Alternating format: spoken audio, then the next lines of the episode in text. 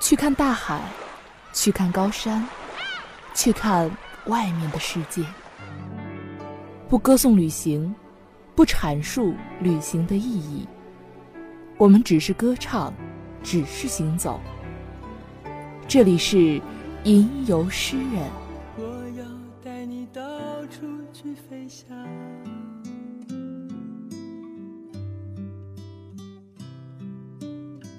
Hello，大家好，这里是吟游诗人，我是浅蓝。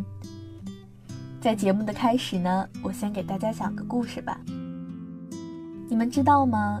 世界上有一条最寂寞的鲸鱼，叫爱丽丝。它发出的频率比正常鲸鱼高一倍，唱歌的时候没人听见，难过的时候没人理睬。其实这个世界上有很多人都是爱丽丝。我们都会寂寞、孤独，渴望陪伴。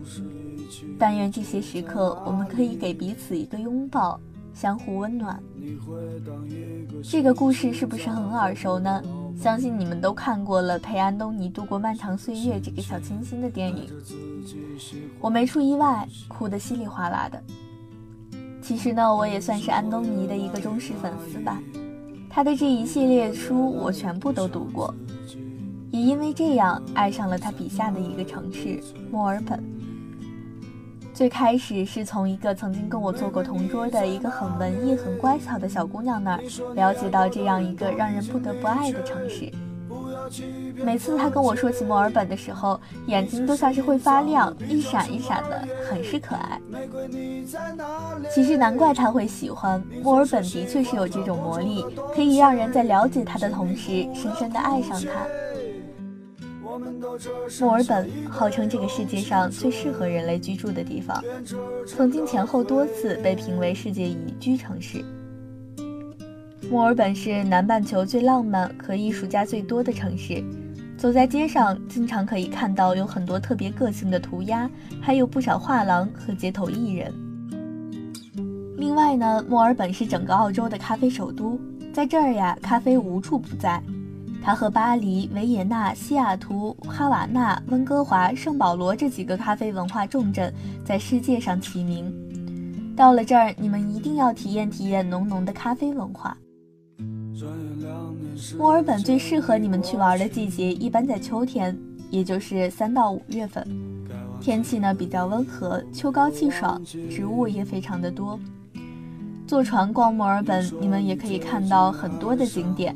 比如说植物园、墨尔本板球场和联邦广场、南岸和港区，甚至还可以去威廉姆斯镇。这儿的餐厅会有很独特的亚拉河用餐体验，河岸和城市里还有特别漂亮的灯光，让你们吃饭的时候也会非常的享受。你们可以从南岸坐渡轮，沿着亚拉河绕过海湾，就能到威廉姆斯镇。中间顺便可以去科学展览中心看看，再往前走大概二十分钟就到了威廉姆斯。你们可以在那儿享受一整天的海滩时光。告诉你们，最重要的是千万别错过女皇亚索伦多渡轮服务提供的四十分钟跨越菲利普湾这个行程。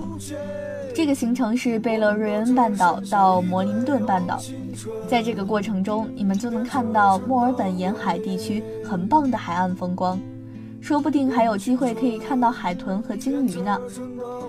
在那儿直接可以上船，也可以开着车上船，然后托运就行了。墨尔本可是澳大利亚唯一的保留着有轨电车的城市，它算是这个城市的特征了吧？电车有一条可以欣赏的美丽的风景线。我觉得你们可以试试，坐着有轨电车去墨尔本和其他周边地区，比如像瑞奇门、圣科达、南亚拉区这些地方都很不错。有轨电车的运营时间通常是周一到周四的早晨五点到凌晨十二点，周五和周六会延长到第二天凌晨一点半左右，周日是早上七点到晚上十一点。你们如果想坐的话，可以去办一个一卡通。这儿的有轨电车可以和火车一样，用一样的一卡通就行了。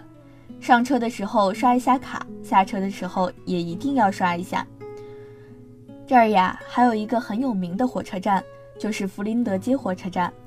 这个火车站是墨尔本的中央火车站，还叫弗林顿斯大道火车站。这儿的火车站大钟也是墨尔本的一个标志性建筑。你们如果在这儿待上一会儿，看看世界各地的游客和当地人人来人往，就能感受到时间留下的痕迹。从一百多年前到今天，这个火车站一直都是墨尔本火车交通的枢纽。但是它现在的意义不仅仅是火车站了，对于人们来说，这是他们心中一个墨尔本的象征，串起了墨尔本的过去、现在和将来。附近有很多的美术馆、咖啡馆和电影院。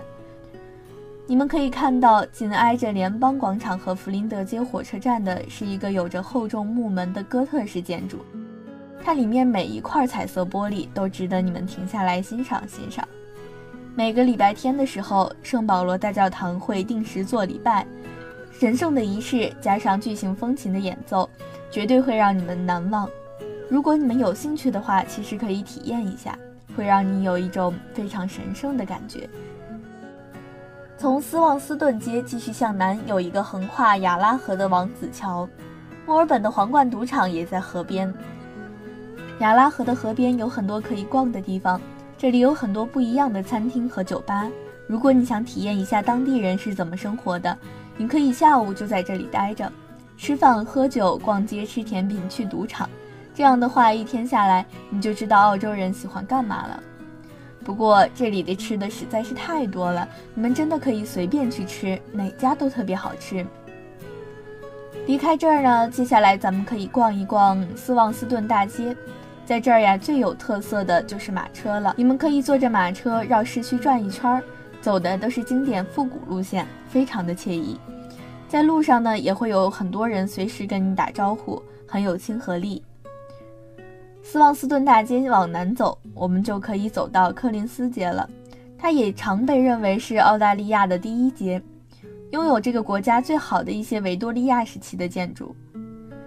柯林斯街在伊丽莎白街和国王街之间的一段，是墨尔本的金融中心，有很多的银行和保险公司，是南半球最为著名的奢侈品购物中心。这里各种奢侈大牌都有，如果你喜欢购物的话，这儿肯定是你不能错过的地方。相对于这儿的经典奢华，街西面的购物氛围比较闲适。零售中心里面集中了很多连锁店和概念店，可以满足不同的购物需求。继续往南走，就到了华人必须去的唐人街了。到了异国他乡，这就成为咱们华人找家乡味道的地方了。墨尔本的唐人街虽然不太大，但是吃喝玩乐绝对够了。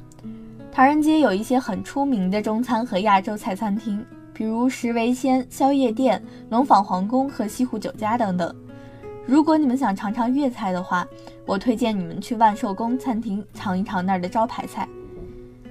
在这里，密密麻麻的门面等着你挖掘，饭店、KTV、酒吧都能满足你的娱乐和食欲。当然，你们也不要错过华人历史博物馆，这儿记载了华人在澳大利亚这片土地上悠久的发展历史。布勒山呢，是一个距离墨尔本最近的高山滑雪场，有很棒的山坡滑雪道，适合不同程度的滑雪爱好者来玩。这儿也有山区越野滑雪道，你们要是有这个爱好的话，一定要来这里试试你的身手。不过一定要准备好防护措施。我觉得最精彩的就属墨尔本的僵尸游行了，每年初夏的时候都会有一次，整个墨尔本市中心都被打扮得像僵尸一样的人们包围了，非常的有意思。大家都会在主办方的号召下，在一个地点集合，然后大家一起展示自己的化妆技术。